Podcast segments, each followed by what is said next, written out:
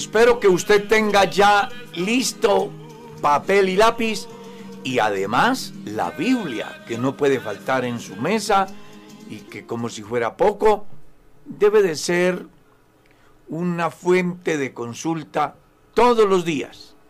Nunca olvide que estudiar la palabra de Dios trae vida. Y uno de los objetivos de este programa es volver a la palabra. Espero que tenga su Biblia ahí lista. Vamos a abrirle en el capítulo 20. Vamos a leer del versículo 1 al versículo 17, mi estimado Pastor Anderson. Amén. Así dicen las Sagradas Escrituras. Y habló Dios todas estas palabras diciendo, Yo soy Jehová tu Dios, que te saqué de la tierra de Egipto, de casa de servidumbre. No tendrás dioses ajenos delante de mí. No te harás imagen, ni ninguna semejanza de lo que está arriba en el cielo, ni abajo en la tierra, ni en las aguas debajo de la tierra. No te inclinarás a ellas, ni las honrarás, porque yo soy Jehová tu Dios, fuerte, celoso, que visito la maldad de los padres sobre los hijos hasta la tercera y cuarta generación de los que me aborrecen. Y hago misericordia a millares, a los que me aman y guardan mis mandamientos. No tomarás el nombre de Jehová tu Dios en vano, porque no dará por inocente Jehová al que tomare su nombre en vano.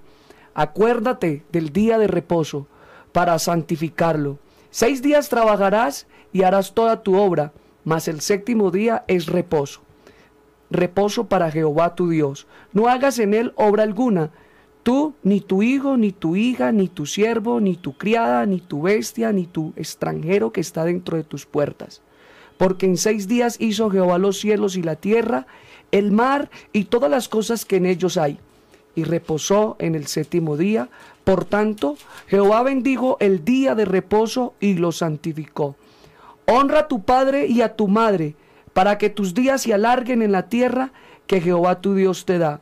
No matarás, no cometerás adulterio, no hurtarás, no hablarás contra tu prójimo falso testimonio, no codiciarás la casa de tu prójimo, no codiciarás la mujer de tu prójimo, ni su siervo, ni su criada, ni su buey, ni su asno, ni cosa alguna de tu prójimo. Qué pasaje tan interesante eh, ¿Sabían ustedes cuántos mandamientos tiene el Antiguo Testamento? 613. ¿Cómo le parece? 613 mandamientos, entre los cuales los más destacados y de los cuales el común de la sociedad hace mención, el decálogo. ¿Ya? Porque era la reglamentación hecha por Dios para un pueblo exclusivo como es el pueblo de Israel. Y que sin duda alguna, aunque fue dado en la ley, es importante que entendamos que la mayoría de estos mandamientos trascienden hasta hoy y son reconocidos universalmente por los diferentes estados. ¿Ya? Y cuando hago este comentario, pues sencillamente es en razón a que algunos, para evadir, para no cumplir con lo que Dios manda, buscan archivar solo lo que a ellos les conviene, desconociendo el verdadero sentido del decálogo. Y una de las maneras que más me apasiona del párrafo que leímos es cómo comienza. Y habló Jehová Dios todas estas palabras diciendo, yo soy Jehová tu Dios. Es decir, se identifica. Mm, es. es una manera de dejar impresa la autoridad moral de Dios porque una cosa es que diga, esta es la ley de Pepito, mm. ¿cierto? Claro. Otra cosa es que diga yo, Dios. Y es que cuando las leyes las hacen los hombres, son susceptibles de errores, de afectar positiva y negativamente a los seres humanos. Las leyes que hacen nuestros legisladores benefician a unos y afectan a otros. Pero cuando uno mira el Salmo, dice, la ley de Jehová es perfecta que convierte el alma. Y el mandamiento de Dios es limpio, que hace sabio al sencillo. Entonces, cuando entramos a este campo de la ley de Dios, la sola presentación de Dios hace que quienes están sometidos en el momento a esa directriz entiendan que no es Moisés, que no es Aarón el que les habla, es Dios. Yo soy Jehová tu Dios. Y si se les olvida, yo soy el que los saqué de la tierra de Egipto de casa de servidumbre. Es una manera muy bonita de Dios hacerle saber al pueblo de Israel quién es Él y qué ha hecho por ellos. ¿Sí? ¿Y qué ha hecho por ellos? Otro de los aspectos importantes que encontramos en el verso 1 es, y habló Dios todas estas palabras.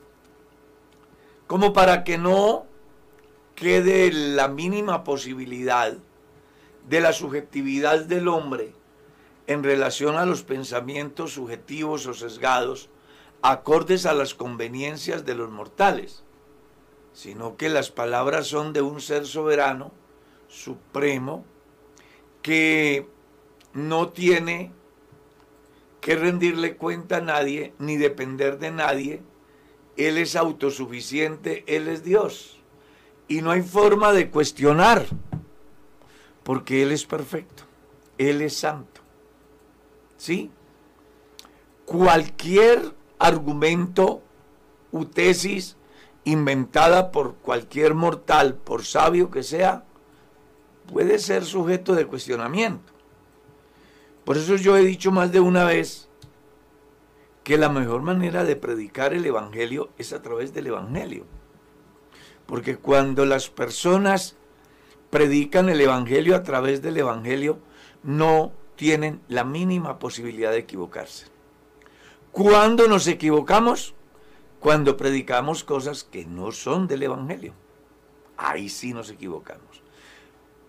Y aquí encontramos una muy bonita enseñanza. El que habla es Dios. No es Pepito. No es las señoras que tuvo un sueño. O el visionario que tuvo una visión. O el presunto profeta que tuvo una revelación. No. Es Dios. Escuchó. Dios.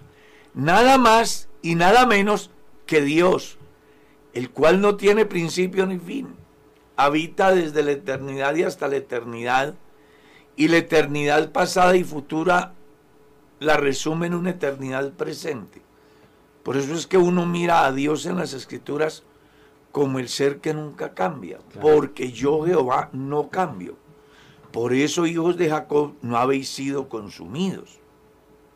Porque Jesucristo es el mismo ayer, hoy y por los siglos porque en él no hay mudanza ni sombra de variación. Entonces, con semejante identificación, vale la pena que todos los mortales de la tierra doblen rodilla, bajen la cabeza y simplemente estemos dispuestos a escuchar su discurso a través del cual él busca que el pueblo de Israel, a quien le fue dado el decálogo, como ya dijimos, otros mandamientos, se vean llamados a ponerlos por obra, porque les habla es Dios, el que los sacó de Egipto. Eso, eso me parece muy importante, pastor, que trayéndolo a nuestro tiempo hay mucha gente que está interesada en escuchar cualquier otra cosa menos lo que Dios tiene para decirles. Qué bueno que el Señor de antemano eh, se identifica mostrando su soberanía sobre aquello que Él decide para el pueblo en este momento, así como para hoy para los cristianos. Es importante que la gente entienda eh, cuando, o que aprenda a percibir cuando Dios le está hablando a través de la palabra, a través del predicador, a través del hermano, porque precisamente eso es lo que va a llevar a que tenga tal relevancia en la vida de ellos, que ellos lo puedan aplicar de una manera tan presente, lo puedan saber y, ponerlo en práctica. Y no simplemente que sean las palabras de un orador, de un motivador, de alguien que viene a un manipulador de masas. De un manipulador de masas. Es que, es que es muy interesante porque creo que todo es por él y para él, como lo dice su palabra, ¿no? Hay mucha gente cree que, trayéndolo a este tiempo, que le va bien es por la suerte que tiene, que le va bien es por lo que posee, por la posición que ha logrado alcanzar. Me hace acordar lo que dice el salmista en el Salmo 103 y empieza a clasificar qué es lo que Dios hace, ¿no? Porque dice, Él es quien perdona todas tus iniquidades, el que, te el que rescata el hoyo de tu vida, el que sacia de bien tu boca de modo que te rejuvenezcas como el águila. Y así es la bendición del Señor y el respaldo de Dios. Es decir, todo lo que nosotros tenemos y logremos alcanzar es porque Dios lo ha permitido, no es porque en su voluntad lo ha decidido. Y es lo que le quiere recordar al pueblo de Israel. Así como se presenta, yo soy Jehová tu Dios, el que te saqué de la tierra de Egipto, de esclavitud. Ahora son libres, pero yo fui el que logró que ustedes estuvieran en este punto. Es una forma de recordarles que no se olviden de Él. Y de reconocimiento hacia Él de cierta manera. Claro, eh, es la forma como él se identifica y además cómo le recuerda lo que él ha hecho, que es un problema que a los seres humanos se nos olvida fácil. exactamente. Uno ve a la gente en la necesidad más grande y creen en Dios. Dios hace la obra y luego ya se les olvida. Así es. Cuando uno mira la escritura, descubre que Dios siempre, escuche, siempre le dijo al pueblo, cuídate de olvidarte de Jehová. claro. ¿Sí? Porque el hombre es olvidadizo. Santiago en su carta dice que seamos oidores y hacedores, no oidores olvidadizos. La segunda ley, que es el Deuteronomio, en su capítulo 6 está escrito, y estas palabras que yo te mando hoy, las repetirás. Y Dios aquí le está recordando al pueblo quién fue el que lo sacó. Para que ellos tengan en cuenta que no les está hablando cualquiera, es su libertador. Es el que hizo maravillas y milagros en Egipto. Y, y, que estas palabras son unos mandamientos, unos modelos, unas normas que de, para que el, el pueblo de Israel pueda ser bien direccionado. Algo así como siempre cuando uno evangeliza, uno dice, bueno, la Biblia es el manual del hombre, porque todos sabemos que el pecado es pasar los límites, el pecado es cerrar el blanco.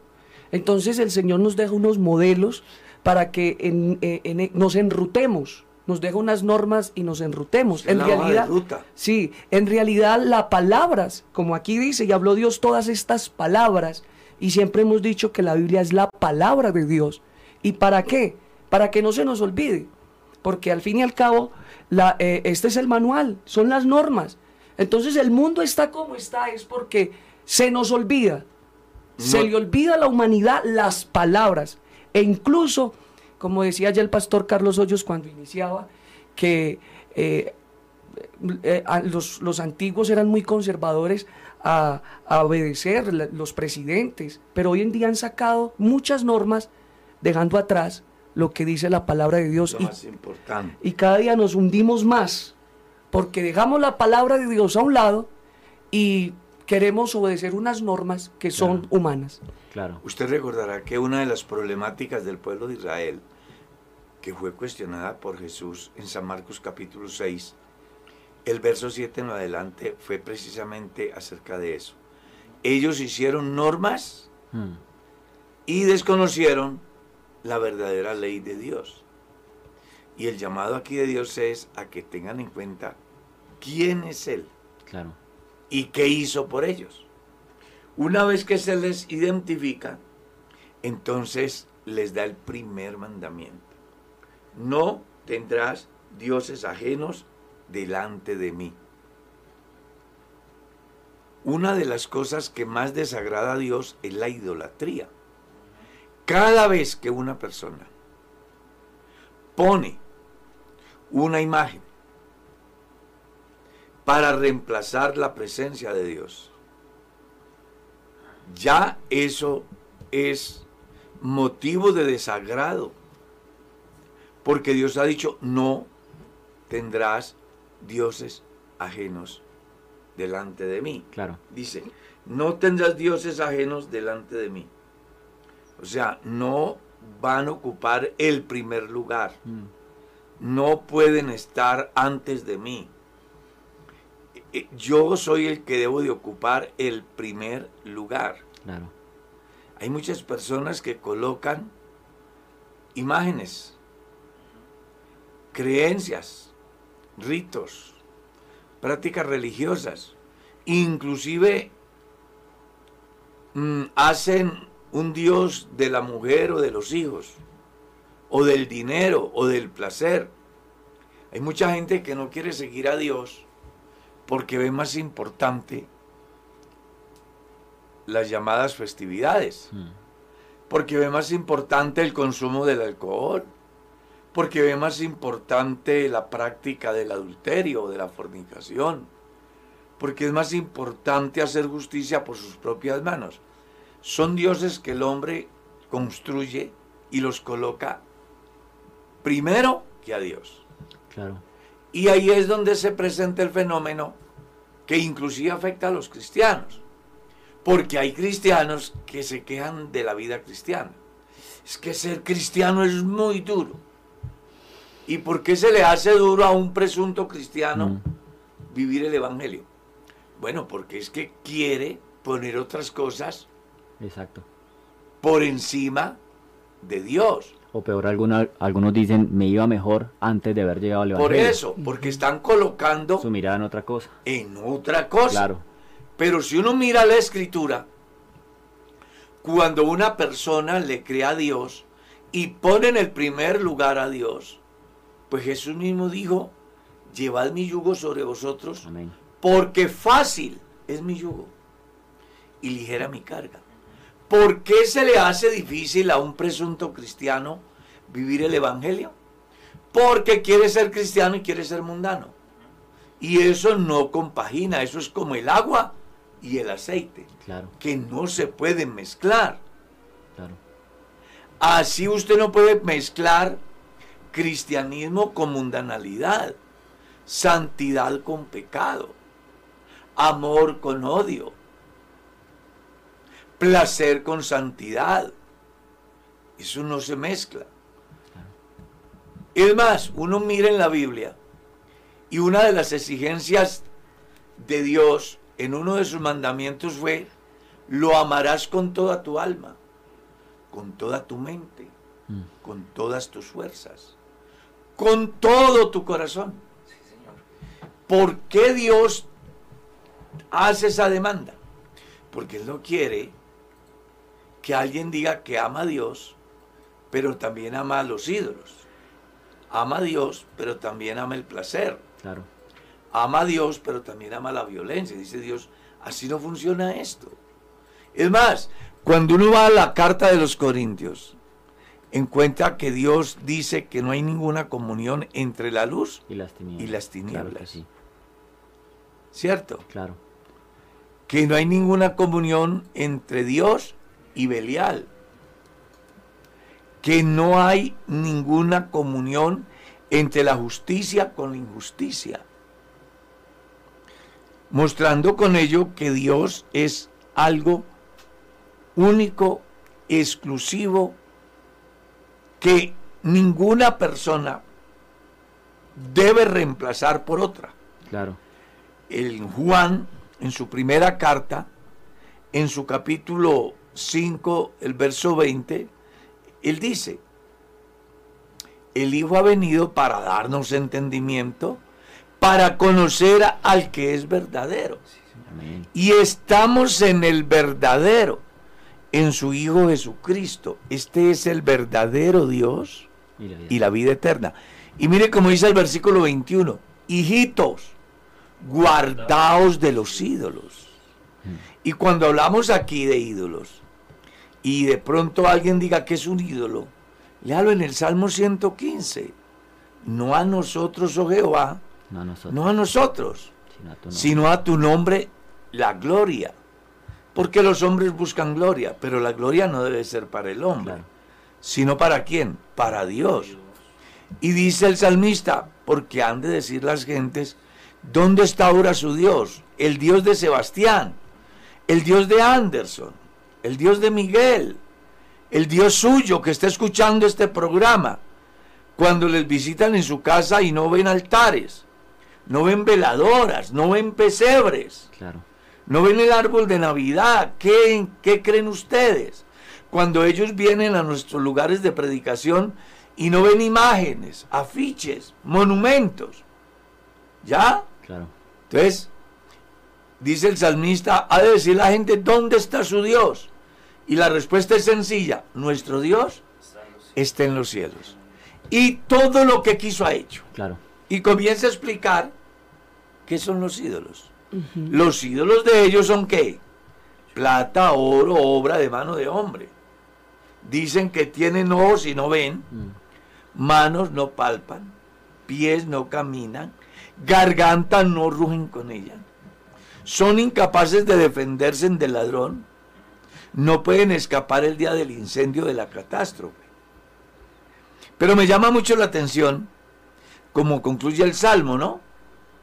Semejantes a ellos son los que los hacen y todos los que confían en ellos, diciendo que están tan muertos en relación al conocimiento de Dios, que les pasa lo que le sucedió al pueblo de Israel un día, que se fueron al bosque, cortaron un árbol, hicieron un ídolo y con el sobrante de la madera juntaron fuego, cocieron pan y comieron.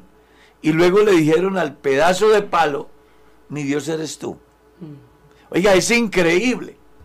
Por eso es que Dios dice aquí que no se puede tener otro Dios. Y me llama la atención que Dios está condenando el politeísmo. Lo está condenando. Y, y mire la gente cómo pone la confianza en, en cosas hechas por los hombres. Es decir, lo que está diciendo el Señor es, no te hagas imagen. O sea, cualquier cosa que usted se invente, mm, eh, eh, lo voy a condenar. Lo voy a condenar. Y el Salmo 115 es una explicación. Y, y el sistema religioso ha querido explicarlo de una manera que, que a conveniencia. Pero si nos vamos a la luz de la palabra, volvemos al primer versículo, si nos vamos a la luz de la palabra, no es como yo piense, es como dice la escritura. Es que mire, las cosas, la idolatría es algo muy grave. Claro. Pablo escribe en la carta a los Corintios y dice que lo que los gentiles sacrifican a los ídolos, lo sacrifican a los demonios y no a Dios. Claro. Uno de los pecados que menciona Gálatas en el capítulo 5 del verso 18 en adelante es precisamente la idolatría. ¿Ya? Porque si hay algo que le desagrada a Dios, es que el ser humano, viendo su obra, opte por creer en cosas hechas por ellos. Precisamente en eso pensaba Pastor con relación a lo que va a decir Pablo en la carta a los romanos. De que ellos no reconocieron a Dios. Capítulo 1. capítulo 1, ni le dieron gracias y entonces cambiaron la gloria Dice de que Dios se envanecieron en su razonamiento. Sí, señor. Claro que sí. Eso es tremendo. Y entonces empezaron a dar culto a las criaturas antes que al Creador, el cual es bendito por los siglos. Y, y entonces Dios los entrega Una mente reprobada. A una mente reprobada. Sí, señor. Pierden. Claro. Pierden su dignidad. Es que cuando el hombre no temía a Dios, no hay nada. Y esa ha sido una de las estrategias de los gobiernos en el mundo. Sacar a Dios del colegio, de la escuela, de la universidad, De la del. Congreso, De del legislativo, del ejecutivo, de los entes de control. Entonces, cuando los seres humanos sacamos a Dios, le estamos diciendo a Dios que no lo necesitamos. Y un mundo sin Dios es un barco a la deriva. Sí, señor. Y por eso estamos como estamos. Claro. ¿Ya? Cuando los estados comienzan a quitar esas enseñanzas de Dios a través de su palabra, entonces los muchachos se vuelven violentos, agresivos, no respetan la autoridad, no respetan a los padres, se vuelven delincuentes.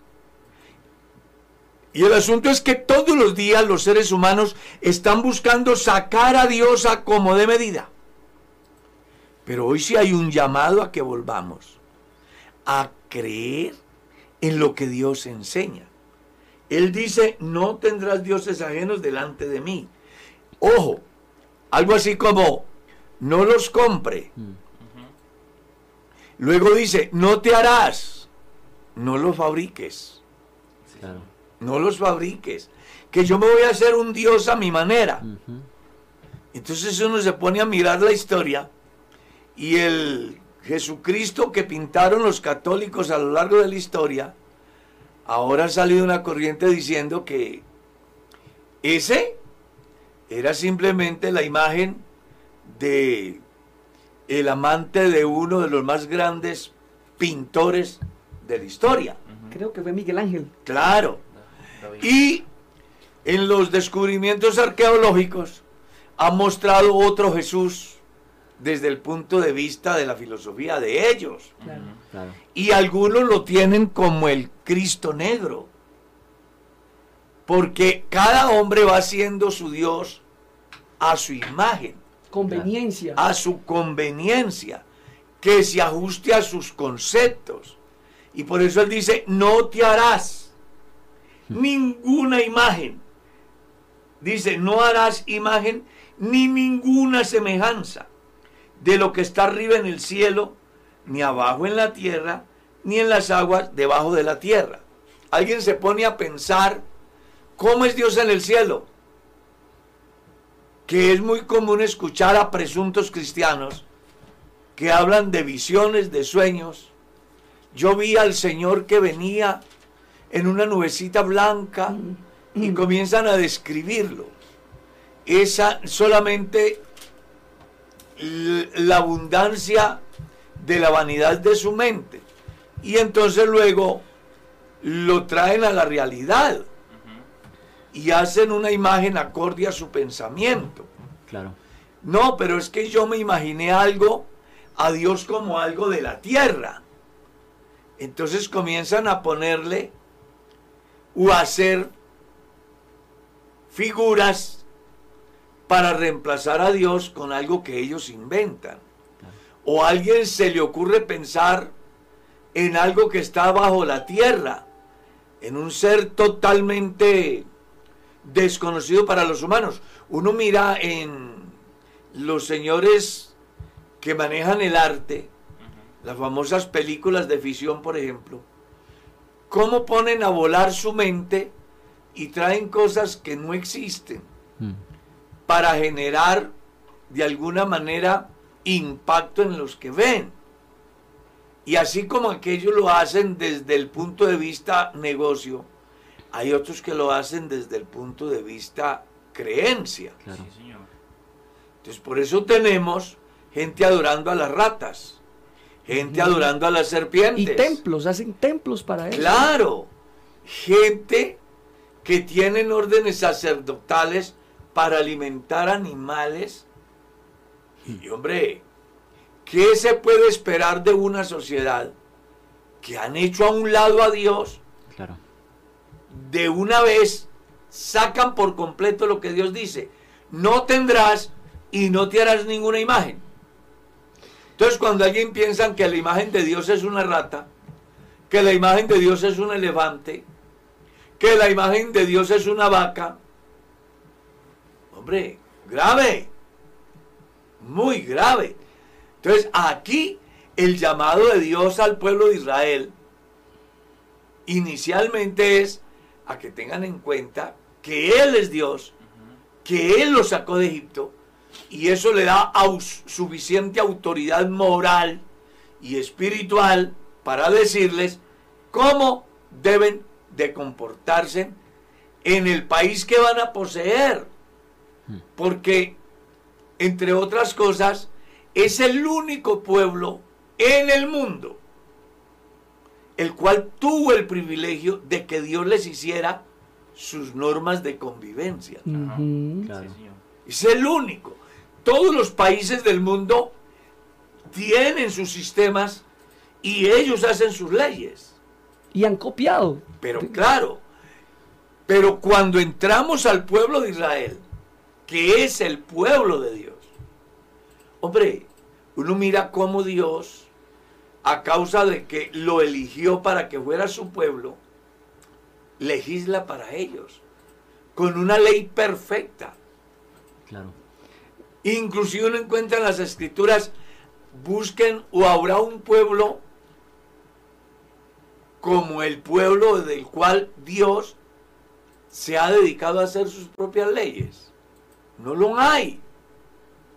Porque las leyes que hagan los sistemas en el mundo de alguna manera están sesgadas para favorecer a unos y afectar a otros. Sí, señor. Que esas son las leyes que hacen nuestros legislativos. Hacen leyes para favorecerse en ellos mismos, hacen leyes para favorecer el pecado, hacen leyes para favorecer a unos pocos y maltratar a otros, oprimir a otros. Pero cuando hablamos de la ley de Dios, sabemos que la ley de Dios es Perfecto. perfecta para su pueblo Israel. Mi pastor Carlos, hay un versículo que, que me llamó la atención y, y- y- y tiene que ver con lo que estamos hablando en Apocalipsis, el capítulo 19, versículo 10, donde dice, yo me postré a sus pies para adorarle. Y él me dijo, mira, no lo hagas, yo soy consiervo tuyo y de tus hermanos que retienen el testimonio de Jesús. Adora a Dios, porque el testimonio de Jesús es el espíritu de la profecía. Mire que aquí el mismo ángel está diciendo a Juan, le está diciendo, no te postres ante mí. O sea, y yo no sé por qué la incoherencia de la gente, si estamos leyendo en las escrituras que un mismo ángel le está diciendo a Juan, no me adores. Hoy en día la imaginación del ser humano han sacado imágenes de ángeles, se postran, cogen un papel, lo dibujan. No hay toda una corriente. sí, Claro, ya, ya. Hay angeólogos. y, y- y la, claro. y la Biblia es muy clara. Se complica la gente y se deja llevar más por las supersticiones que por la misma palabra de Dios. Claro. No, y mire que cuando uno va al libro de los Hechos capítulo 10, cuando Pedro llega a la casa de Cornelio, usted recordará lo que hizo Cornelio. Y Pedro le dijo, no, no, no, levántate.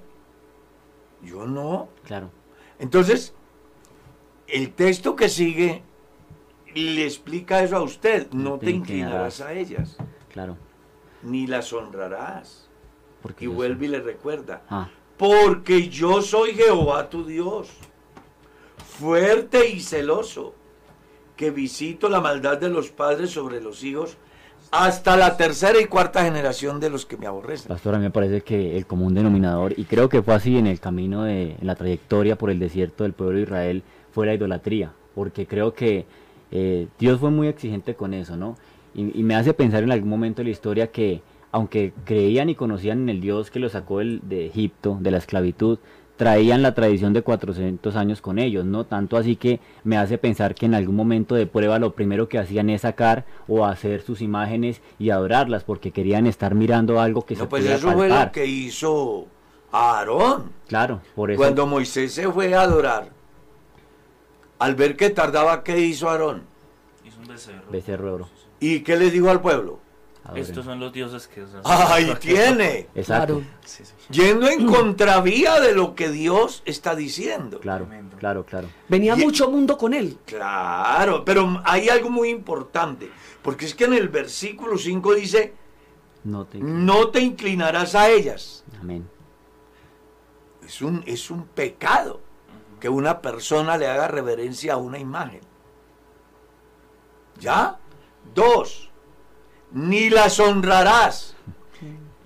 La honra en ese caso es llevarles bienes como lo que hacen en los pueblos donde tienen tradiciones como el día de San Isidro. Eh, Por lo menos en la donde, donde yo soy, la gente acostumbra un determinado día del año para el tal San Isidro Labrador, ¿no? Mm. Organizan una tarima, llevan desde comida, vacas, cerdos, caballos, lo visten de plata. Imagínese. Bendito Dios. Entonces Dios dice, no los honrarás. Ojo con eso. La palabra honrar en la Biblia está bien demarcada con el dar de lo que Dios me ha dado a mí. Honra a Jehová con todos tus bienes.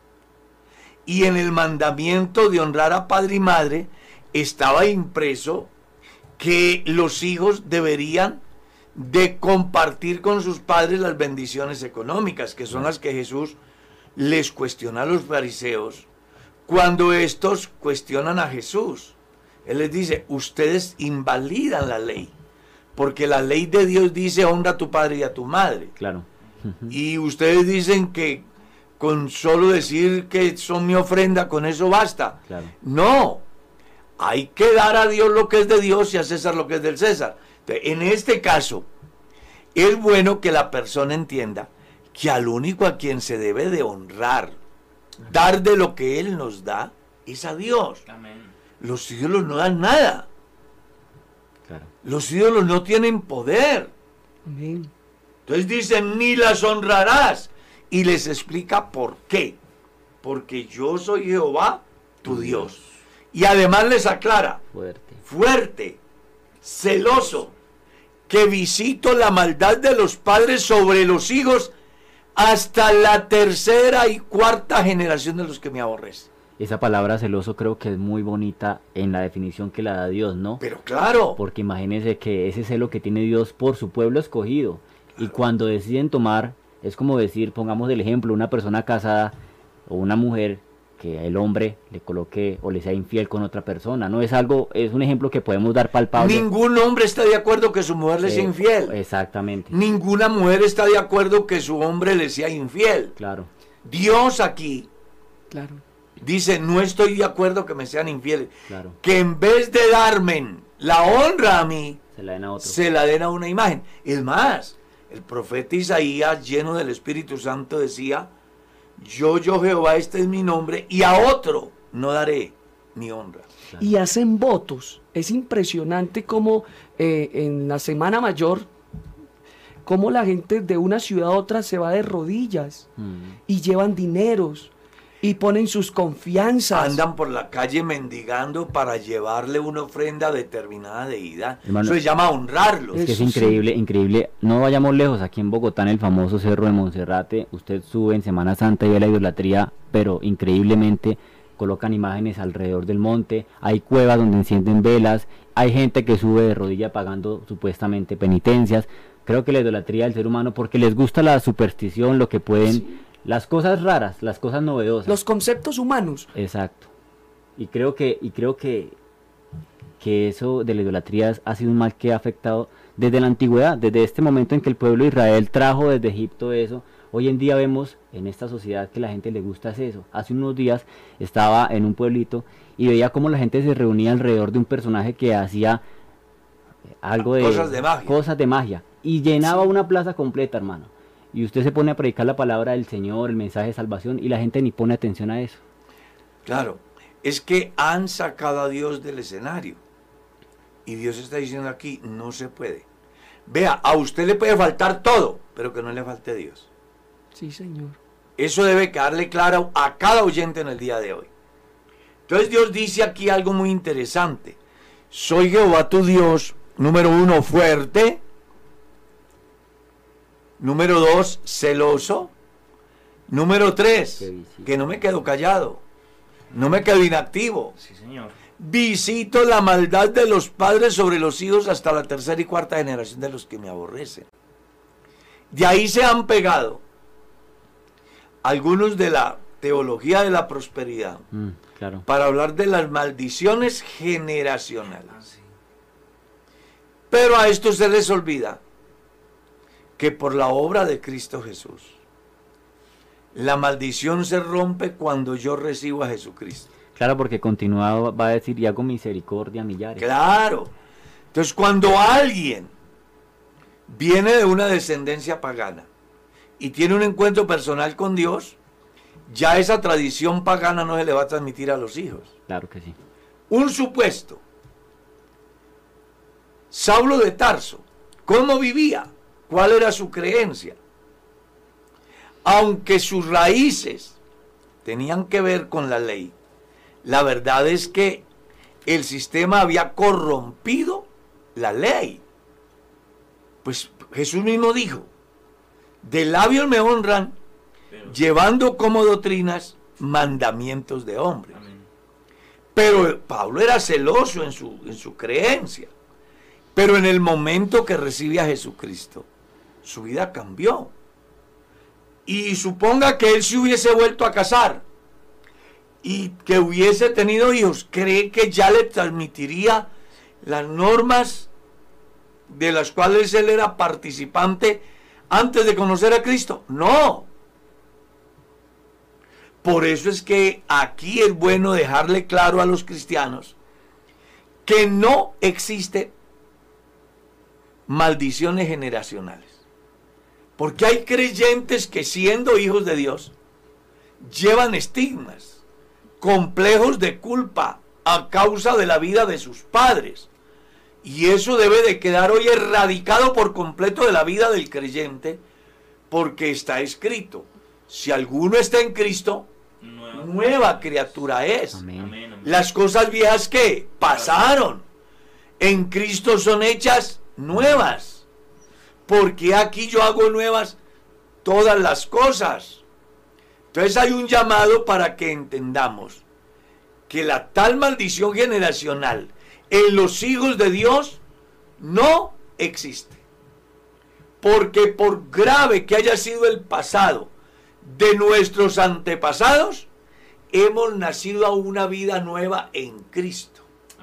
Hemos pasado de la potestad de las tinieblas al reino de nuestro Señor Jesucristo. Él nos ha puesto en los lugares celestiales. Ningún cristiano debe estar pensando que porque mi papá, que porque mi mamá, que porque mis antecesores. No, eso ya es punto aparte. Usted es una nueva criatura en Dios. Y en Dios lo único que hay es bendición. Amén, amén. Es vida eterna. ¿Cómo le parece que el tiempo se nos fue? Vamos a orar por todas las peticiones de las personas que están pidiendo oración, hermano Miguel.